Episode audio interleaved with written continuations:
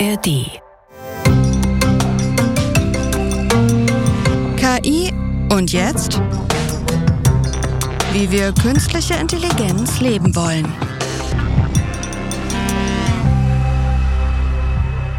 Einen wunderschönen guten Tag, herzlich willkommen zu KI und jetzt, wie wir künstliche Intelligenz leben wollen. Ein Podcast vom RBB und dem DFKI Berlin mit mir, der Journalistin Nadja Kailuli.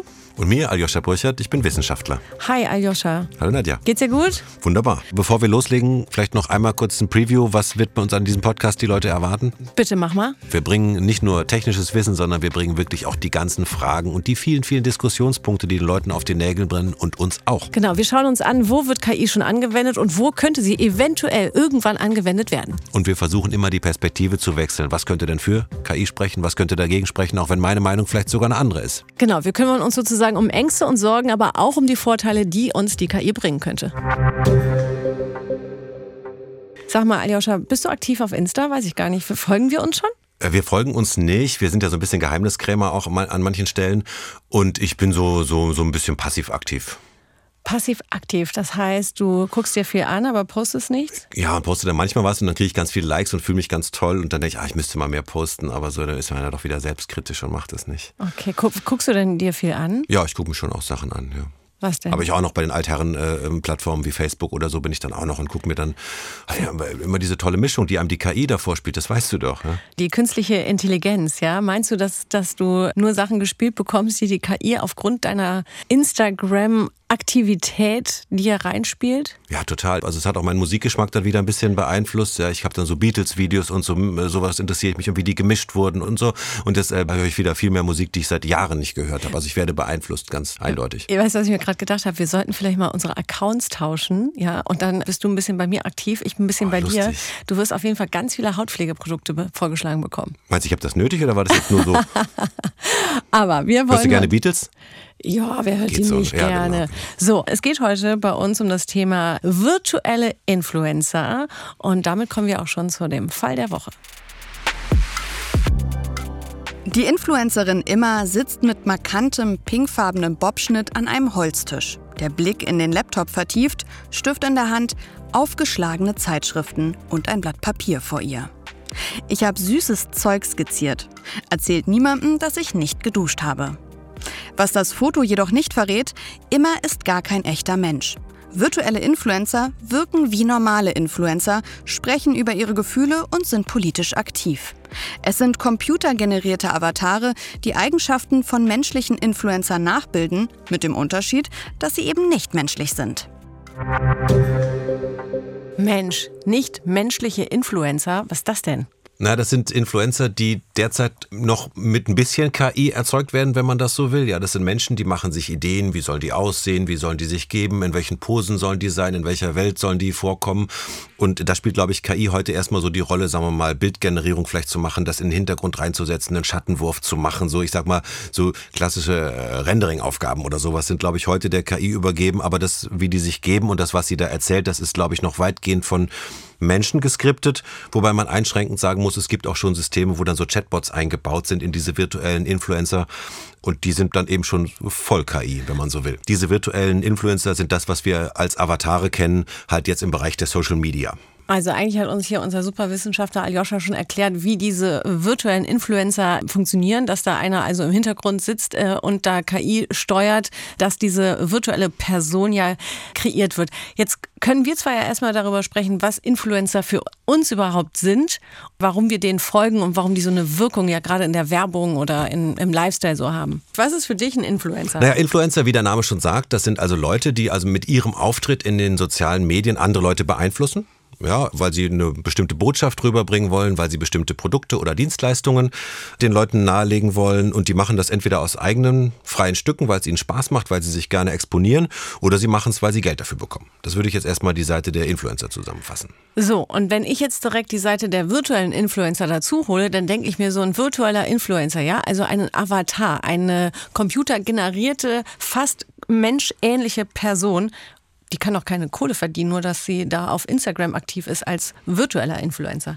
Naja, diese Filmpuppe, wenn man sie so nennt, die verdient natürlich nicht das Geld, sondern die Firma, die dahinter steckt und Werbung verkauft, die muss jetzt nicht mehr den Menschen bezahlen, der als Influencer sich da halt auszieht vor dem Publikum, sondern das kann man eben dann diese Puppe machen lassen. Das ist natürlich an, an der Stelle preiswerter. Die cashen dann direkt ab, ohne direkt ab. sozusagen das echte Influencer-Gesicht dafür zu bezahlen, Ja. dass die jetzt sagen, guck dir mal die Sonnencreme an, die mag ich richtig gerne, Hashtag Werbung. Und dafür müssen wir der Nadja dann eben 20 Euro rüberschieben, das brauchen wir dann nicht mehr. 20 Euro, ich bin doch nicht bei OnlyFans, hallo?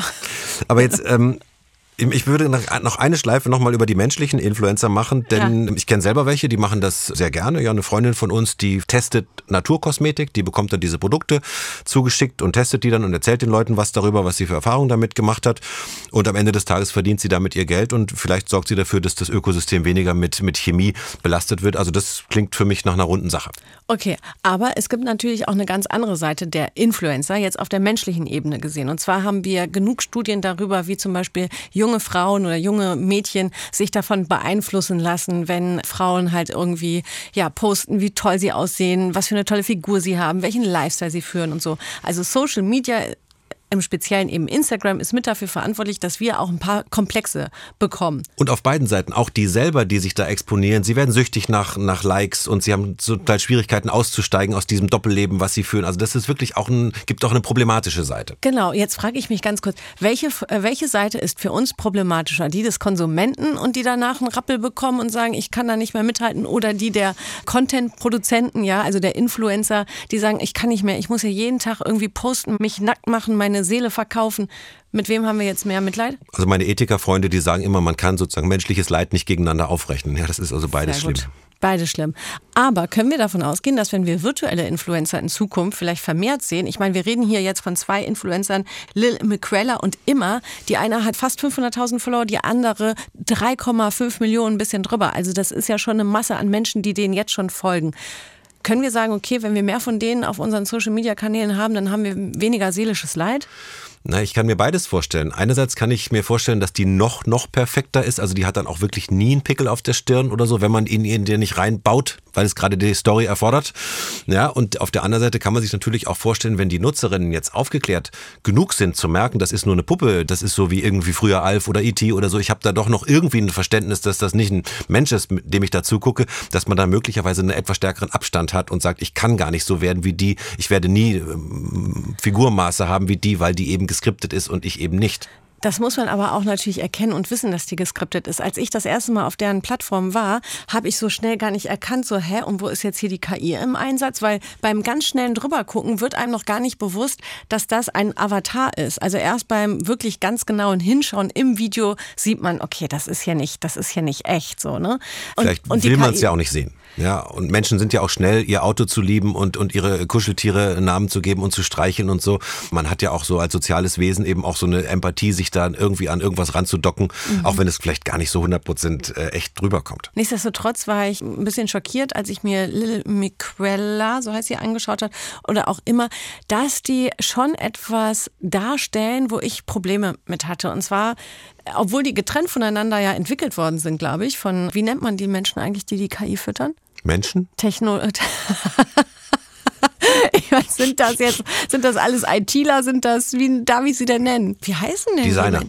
Designer. Design ist immer gut. Designer, wie nennen Sie Designer? Okay, wo war ich jetzt? Ach so, dass diese Designer, diese Avatar-Designer, diese Virtual Influencer-Designer, dass die da zwei Figuren designt haben, die sehr kindlich sind, trotzdem sehr, sehr weiblich, sehr feminin, sehr zart, sehr schmal, viel Bikini auch, ne, Make-up und so, wo ich denke, ey, Moment mal, ey, jetzt kommen wir schon in eine neue Generation, dass man das jetzt nun wirklich auch nochmal so darstellen kann, wie man das will, vom Geiste her. Und sie bedienen wieder irgendwelche Klischees. Das hat mich richtig aufgeregt. Ja, ich, ich würde gerne wirklich als Vater von zwei kleinen Töchtern an der Stelle hier, das wird also immer schlimmer, äh, gerne nochmal das Thema ein bisschen zur Seite schieben und mal nochmal versuchen, die andere Brille aufzusetzen. Können diese Influencer vielleicht auch was Gutes tun? Können sie vielleicht auch für gute Zwecke sich stark machen und ja, die Leute dazu bringen, sich vielleicht positiv zu verhalten, sich selber gegenüber, dem Ökosystem äh, gegenüber? Das wäre die Frage. Und ähm, im Vorfeld habe ich so ein bisschen darüber nachgedacht und dann fiel mir etwas aus einer etwas anderen Gegend mal wieder ein. Ist jetzt wirklich ein ganz anderes Thema.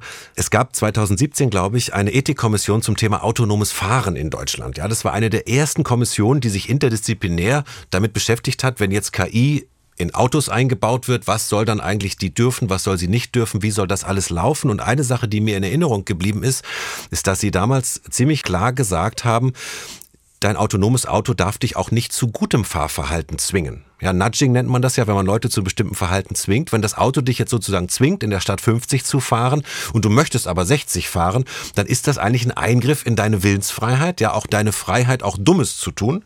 Und auch das ist sozusagen was, was man erstmal so drüber diskutieren muss, ob das überhaupt in Ordnung ist, wenn dich das System dazu zwingt, was Gutes zu tun. Mhm. Weil jeder individuell ja entscheiden kann, ich entscheide mich Gutes zu tun, ob ich jetzt eben rauche und Alkohol trinke und dies und jenes mache, da möchte ich, dass mir dann niemand reinredet. Ich bin Mensch. Und das fand ich eben in, in diesen Debatten immer wahnsinnig wahnsinnig interessant. Und du meinst, wenn wir schon über virtuelle Influencer reden und dann natürlich irgendwie vielleicht die, den Wunsch haben, dass die eben nicht da wie perfekte, ich sag's jetzt mal wirklich krass, Püppchen aussehen, äh, sondern vielleicht wie der Otto Normalbürger oder Bürgerin und dann vielleicht auch eher die Botschaft raushaut, ey, zeigt eure Pickel, ist alles gar nicht so schlimm, ne? Hat, haben wir alle, dass man da eigentlich dann dem Designer wieder vorgibt, du musst, wenn du schon virtuelle Influencer machst, dann nur zum Guten hin. Zum Beispiel, ja. Und, das, und, und, und diese Debatten kennen wir auch gesamtgesellschaftlich jetzt immer, wenn es um Veränderung geht, die Frage nach Verboten und Geboten.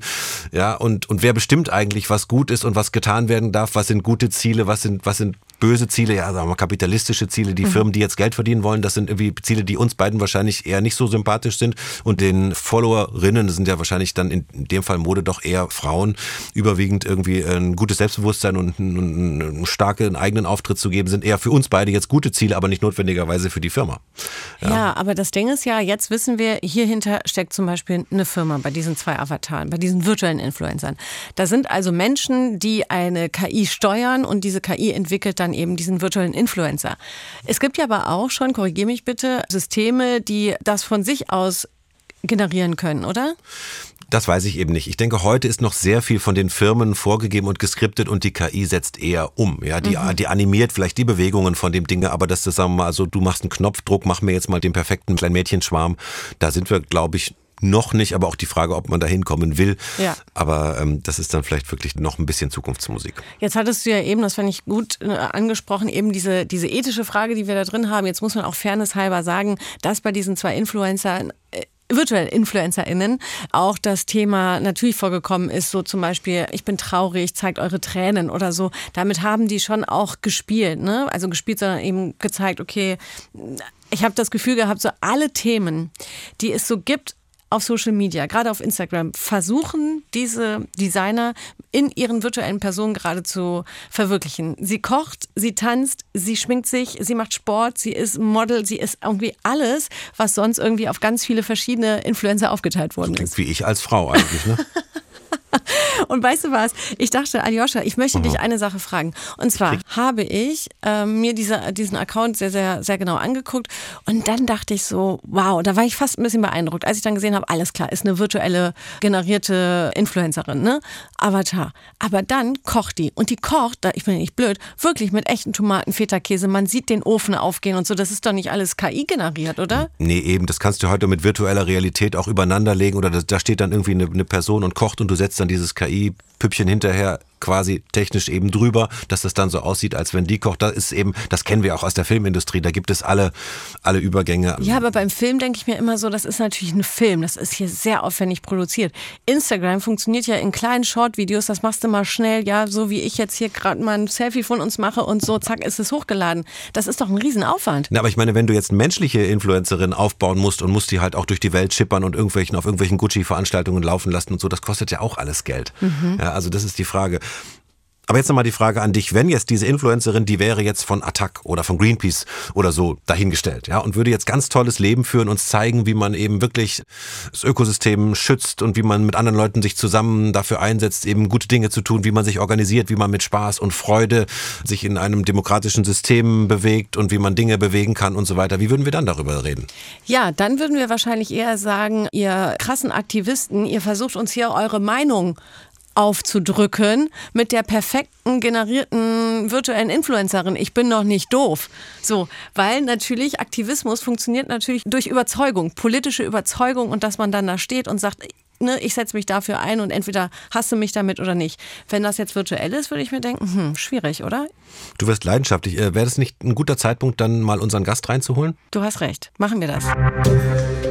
Und zwar kommt jetzt zu uns Urs Meier. Der ist 20 Jahre jung und arbeitet in der Agentur Garden of Youth und ist Head of Clients. Und zwar beschäftigen die sich hauptsächlich damit, den etablierten Marken die Interessen von unserer Generation Z zu vermitteln und wie sie das genau machen und wie vor allem die Generation Z auf virtuelle Influencer reagieren würde, fragen wir ihn. Herzlich willkommen, Urs Meier. Hi. Grüß dich, Urs. Mensch, wir machen es ganz oldschool. Wir dachten, wenn wir schon mit jemandem arbeiten, ja, der so jung ist wie du, 20 Jahre alt und hier uns erklärt, was Generation Z eigentlich so braucht, machen wir es per Telefon, ne, damit du auch weißt, wie es früher einmal war. Ich, ich kann es mir nur vorstellen. Ähm. Urs, äh, Aljoscha und ich, wir haben hier viel über Virtual Influencer gesprochen. Wie ist deine Haltung dazu? Ja oder nein? Ich finde es sehr spannend. Wir arbeiten selber an Projekten. Also ja. Okay, das heißt, ihr arbeitet selber an Projekten. Was bedeutet das genau? Wen generiert ihr da so? Gibt es da schon jemanden, dem wir folgen können? Tatsächlich ja. Wir als Agentur bauen verschiedene Charaktere. Tatsächlich sowohl für Firmen und Marken, wo ich noch nicht so viel verraten darf, aber da wird sicherlich was kommen die nächsten Wochen, als auch haben wir unseren ersten eigenen Charakter gebaut, Joy. Vor allem ein Charakter mit Fokus auf, auf Fashion und Lifestyle, der allerdings tatsächlich Aknenarben im Gesicht hat, als erster Virtual Influencer oder in dem Fall Virtual Influencerin, wenn man so will, um ja so ein bisschen mit der, mit der virtuellen Perfektion zu brechen. Super, ja, das passt auch zu dem, was wir äh, vorhin schon äh, besprochen haben. Und jetzt erklär uns nochmal auf. Wir hatten so den Eindruck aus unserer Recherche, dass äh, KI heute noch nicht so eine starke Rolle spielt. Also bestenfalls zum, was weiß ich, Rendering und Hintergründe zu machen und, und sowas. Aber dass, sagen wir mal, die Inhalte, die Skripte und das, was die, die Charaktere, wie sie sich geben, von Menschen gemacht wird und vielleicht bestenfalls nochmal ab und zu so ein Chatbot reingebaut wird für ein Gespräch. Ist das so der State of the Art oder siehst du das doch anders? Da werden sehr schnell zwei Begriffe vermixt, Virtual Influencer und AI tatsächlich ist es so, dass die erfolgreichen Charaktere ziemlich viele echte Menschen im Hintergrund haben, Stylisten, die Outfits raussuchen, Leute, die die Story schreiben, Leute, die das Ganze technisch umsetzen, kreative Leute. Also da ist wirklich noch sehr viel, ich sag mal, menschliches Gen in diesen Charakteren drin. Und es ist keinesfalls so, dass die irgendwie von der von der AI gesteuert werden und dann jeden Tag ein neues Posting ausspucken. Siehst du, total spannend. Genau dieselbe Diskussion hast du auch mit VR, virtueller Realität, wo die Leute eben auch glauben, das ist dasselbe wie KI und man kann den Leuten erklären, nee, genau wie du gesagt hast, es ist sehr, sehr viel Handarbeit drin. Und jetzt, äh, ich bin ja so ein bisschen hier der Anwalt der Technik. Ja, nee, Aljoscha geht hier gleich in die Technik. Nee, ich will ich, wissen, ob da welche Chancen drin stecken. Ja, ich, ich brenne aber gerade total innerlich, weil ich mir denke, Moment mal, Urs, damit kommst du mir nicht vom Hörer jetzt, ja? Ihr, ihr habt hier also Stylisten, ihr macht das also wie mit so einem Model arbeitet ihr dann. Und ich dachte gerade, ja, wo ist denn hier der Fun, wenn das ja alles nur so eine kreierte künstliche Figur ist? Und wo ist das Topmodel oder eben nicht das, also das normale Model, der Influencer, der Mensch? Fehlt der euch nicht bei der Arbeit? Tatsächlich, ich bin schon relativ lange dabei. Seit ich 14 bin, arbeite ich rund um, um den Bereich Influencer. Marketing habe auch mit ein paar Personen sehr eng zusammengearbeitet. Und wir als Agentur vermitteln ja auch quasi und zwischen Influencern und Marken. Und ich muss jetzt auf jeden Fall sagen, wir haben jetzt nicht irgendwie dieses Jahr umgeswitcht und machen jetzt nur noch virtuelle Charaktere. Das läuft weiterhin. Und ich glaube, es gibt eine totale Koexistenz. Ich glaube, dass es da auch viele fließende Übergänge gibt. Das finde ich eigentlich am spannendsten. Es gibt Ruby, einen Charakter aus Japan, wo zum Beispiel eine Künstlerin mit ihrem eigenen Avatar verschmelzt. Und mal ist es ein Foto von ihr in echt und mal von ihrem Avatar. Also da gibt es viele, viele Zwischenstufen auch. Wir reden über Kunstfiguren, die menschlichen Influencer in diesem wirklich ausgeprägten Art und Weise. Nicht jetzt die Person, die mal ein bisschen Creme testet irgendwo, sondern so die, die wirklich damit ihr Geld verdienen und, und einem Skript folgen mit ihrem Leben und überall ständig gefilmt werden. So kommt es einem zumindest vor. Das sind ja auch Kunstfiguren. Und die computergenerierten sind eben auch Kunstfiguren. Und meinst du nicht, Urs, auch, dass man vielleicht auch Leute entlasten kann, dass das vielleicht auch für manche ein sehr anstrengender Job sein kann? Also so ein menschlicher äh, Influencer zu sein, kann man nicht auch sagen, das ist dann auch eine Entlastung, wenn die KI auch mal übernehmen kann und du kannst einfach mal Ferien machen ohne Kamera? Ja, gute Frage. Ich glaube, das ist schon ein Thema. Du kannst dich plötzlich reproduzieren. Ne? Ich kann mich, wenn ich Creator bin, kann ich ein 3D-Model von mir zum Beispiel vermarkten und dann kann eine Brand in Tokio und eine Brand in New York zur gleichen Zeit mit mir Content machen. Da gibt es natürlich Vorteile. So. Du kannst auch mal jemand anderen ein Posting bauen. Das kann schon auch in diese Richtung gehen. Es gibt aber zum Beispiel auch Creator, wo wir mal bei dem Thema Privatsphäre sind. Ich glaube, wir werden viel mehr VTuber sehen, auch in Deutschland, Ein VTuber ist im Prinzip ein YouTuber oder ein Twitch-Streamer, der oder die sich quasi in einem Livestream zum Beispiel auf Twitch oder YouTube zeigt und zum Beispiel darauf reagiert, wie sie ein gewisses Game spielen. Und sie sind schon mit ihrer echten Stimme präsent. Allerdings sieht man dann quasi nicht ihr Gesicht eingeblendet, sondern ihre Gesichtsmovements werden quasi in Echtzeit auf einen Avatar übertragen. Also du siehst quasi einen Avatar, der in Echtzeit mit seiner, mit seiner Community in einem Livestream spricht. Und das finde ich ein schönes Beispiel, weil wenn man sich jetzt mal den Montana Black anguckt, das ist gerade der größte Twitch-Streamer, wenn der auf der Gamescom ist, der größten Videospielmesse, dann sind da wirklich tausende Jugendliche, die ihm hinterherrennen. Ich glaube, er hatte 30 Securities, obwohl er da einfach mal kurz über die Halle laufen wollte. Und wenn du ein YouTuber bist, dann kannst du im Prinzip in der Öffentlichkeit dein privates Leben weiterführen. Du kannst auch auf ein Event oder eine Messe gehen und niemand weiß, wer du bist. Auf Social Media, wenn du aber dann quasi mit deinem Avatar auftrittst, hast du sofort ein Following aus Millionen von Leuten. Also da kann es dann auch zum Beispiel um das Thema Privatsphäre gehen, dass Leute die Technologie nutzen. Urs, jetzt pass auf. Ohne dich zu sehen, ich spüre die Begeisterung in deiner Stimme, ja? Jetzt mache ich ein bisschen den Spielverderber, weil du es ja gerade angesprochen hast. Man könnte ja sozusagen eben dann virtuell eine Person sein und im privaten Leben weiß gar niemand, wer da wirklich dahinter steckt. Da sind doch aber auch wahnsinnig viele Gefahren dahinter. Gerade wenn man doch weiß, okay, diese Person könnte das doch auch missbrauchen, also die die KI generiert und da irgendeinen Avatar entwickeln, einen virtuellen Influencer Influencer, der vielleicht gezielt Kinder anspricht oder gezielt Frauen anspricht und das eben missbrauchen, weil man eine Figur kreiert, die man gar nicht ist. Man vertraut dieser virtuellen Person und im Backstage sitzt da halt irgendwie ein kranker Typ.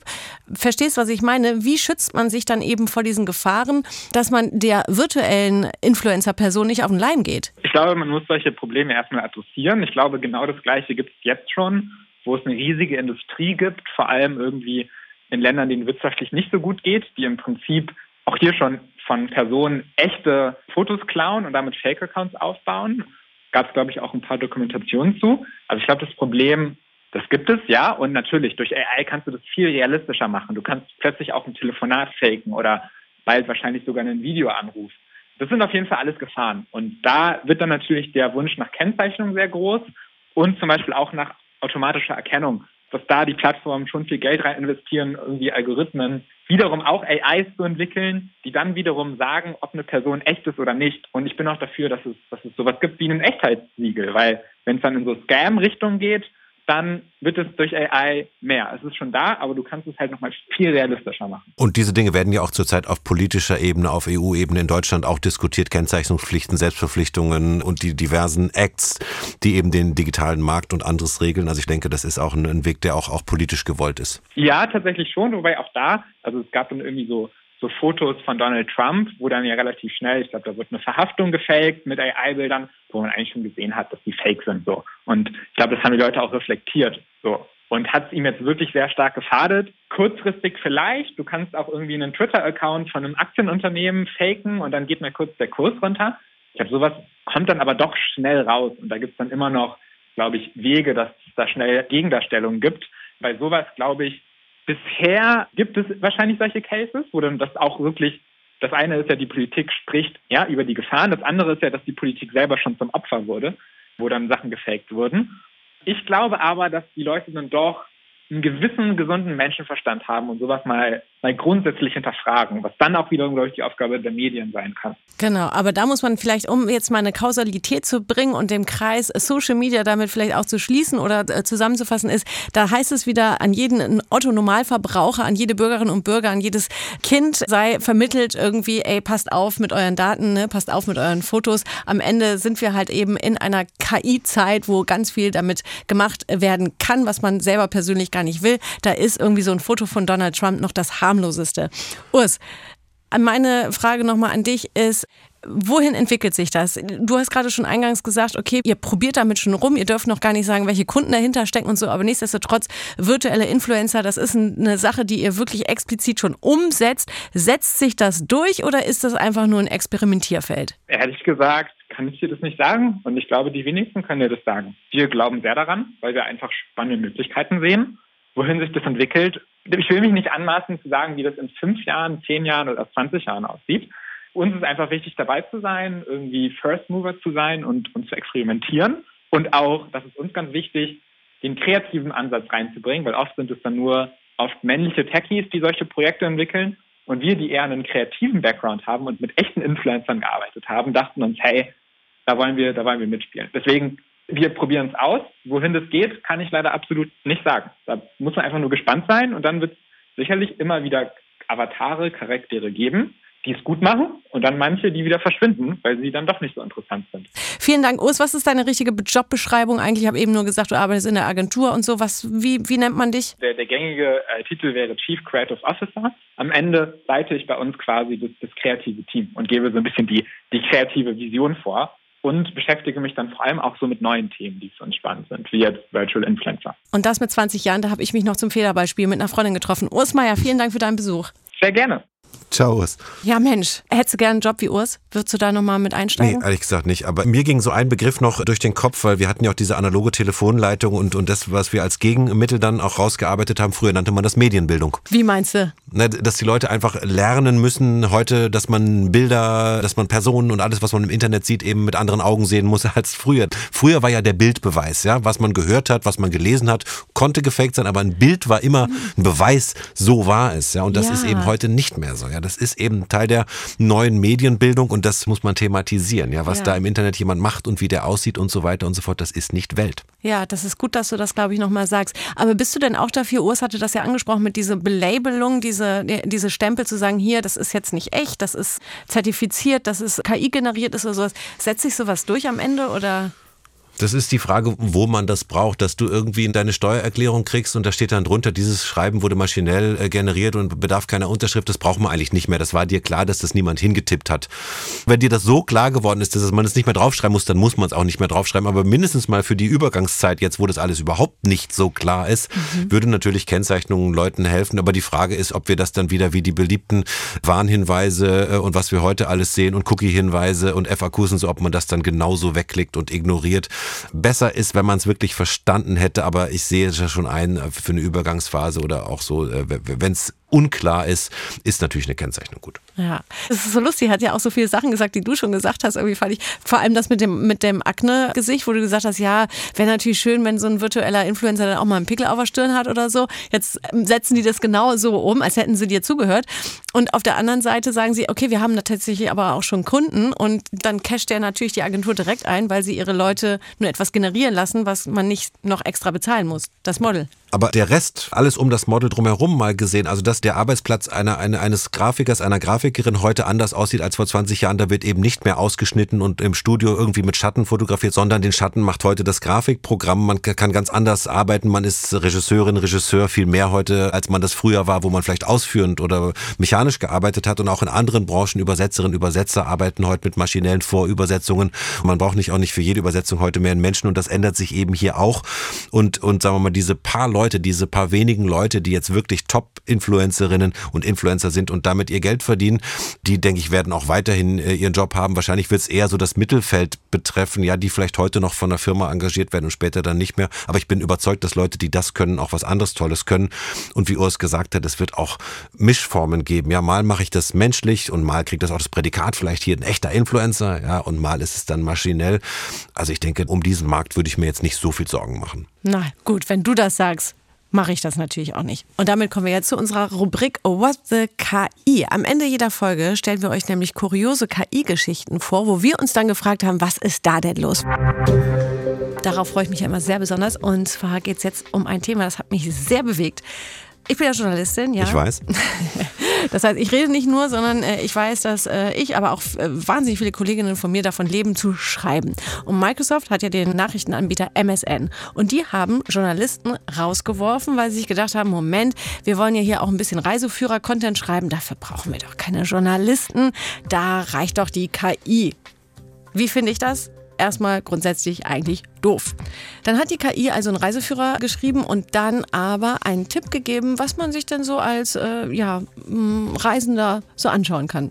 Und da haben Sie was empfohlen, und zwar eine Reise zur Ottawa Food Bank. Ja, das ist das äh, Äquivalent zur deutschen Tafel, also zu der Speisung für Bedürftige. Ja, irre, oder? Ja. Ich meine, die haben das wirklich so, so verfasst nach dem Motto, ja, schauen Sie sich doch die Kirche an, schauen Sie sich doch die Brücke an und dann fahren Sie doch nochmal zur Tafel, das können Sie sich auch anschauen. Und die haben das ja so noch richtig beschrieben, was man da mitbringen soll oder was man da machen soll. Also als wenn man sich aus, einer, aus irgendeiner Online-Karte einfach die Orte, die da markiert sind, rausgezogen hätte und unter anderem eben überhaupt nicht gefiltert hat, ob das Sehenswürdigkeiten sind oder andere Dinge. Nein, die KI war sogar noch so exakt dabei, dass sie sogar noch beschrieben hat, pass auf, ich lese das mal vor, was sie geschrieben hat.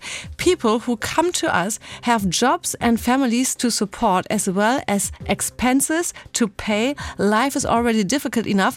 Consider going into it on a empty stomach. Also man soll auch noch mit leerem Magen kommen, weil bei der Tafel, also bei der Ottawa Foodbank kriegt man ja was zu essen. Ja, das könnte man gar nicht erfinden, so absurd ist das. Aber es gibt ja auch schon Roboterjournalismus heute, aber der schreibt typischerweise Wetternachrichten, Börsennachrichten, C-Jugend, Fußballspiele. Also der schreibt eben nur in einem sehr geringen Umfang und sehr, sehr vorausschaubare Texte, aber doch nicht sowas. Nee, sowas finde ich doof. Obwohl, wenn jetzt die KI mir eine falsche Wetterberichterstattung gibt, wäre ich jetzt auch nicht not äh, very Nein, amused. Diese, die, das liest, das schreibt ja nur die, die aus, aus einer Tabelle quasi die Zahlen raus, da kann nichts schief gehen. Also ich für mich, ich kann das nur so zusammenfassen. Microsoft, sorry, ihr könnt Journalisten nun wirklich nicht mit der KI ersetzen. Wir sind zu gut. Ja, 1 zu 0. Danke. So, das war's jetzt also mit der Folge zu virtuellen Influencern des Podcasts KI und jetzt, wie wir künstliche Intelligenz leben wollen. Eine Kooperation vom RBB und DFKI. Ja, und wir hören uns auf jeden Fall wieder und zwar schon nächsten Freitag. Da geht es um KI in der Schule. Und wenn ihr bis dahin sagt, ah, wir wollen noch mehr Podcasts hören, dann habe ich hier eine super Empfehlung für euch. Und zwar im Visier, dem Crime-Podcast vom RBB. Jeden zweiten Sonntag steht eine neue Episode in der ARD-Audiothek. Uwe Madel und Elvira Siebert schildern Kriminalfälle, die auch nach Jahren noch unter die Haut gehen und zum Teil immer noch Rätsel aufgeben. Die beiden Hosts sprechen mit Ermittlern, Anwälten und Rechtsmedizinern. Und in der aktuellen Folge geht es um eines der spektakulärsten Verbrechen der letzten Jahre. Im Wasser des Tollenseesees bei Neubrandenburg entdecken Angler zu Neujahr 2012 Teile einer Frauenleiche. Da meldet sich ein anonymer Anrufer mit rätselhaften Hinweisen. Ein Team vom Landeskriminalamt Brandenburg wertet die Anrufe aus und gewinnt aus der Stimme des möglichen Mörders entscheidende Ansätze zur Lösung des Falls. Und das war es jetzt erstmal von uns. Tschüss. Ja, tschüss und nicht vergessen, nächsten Freitag sind wir wieder da.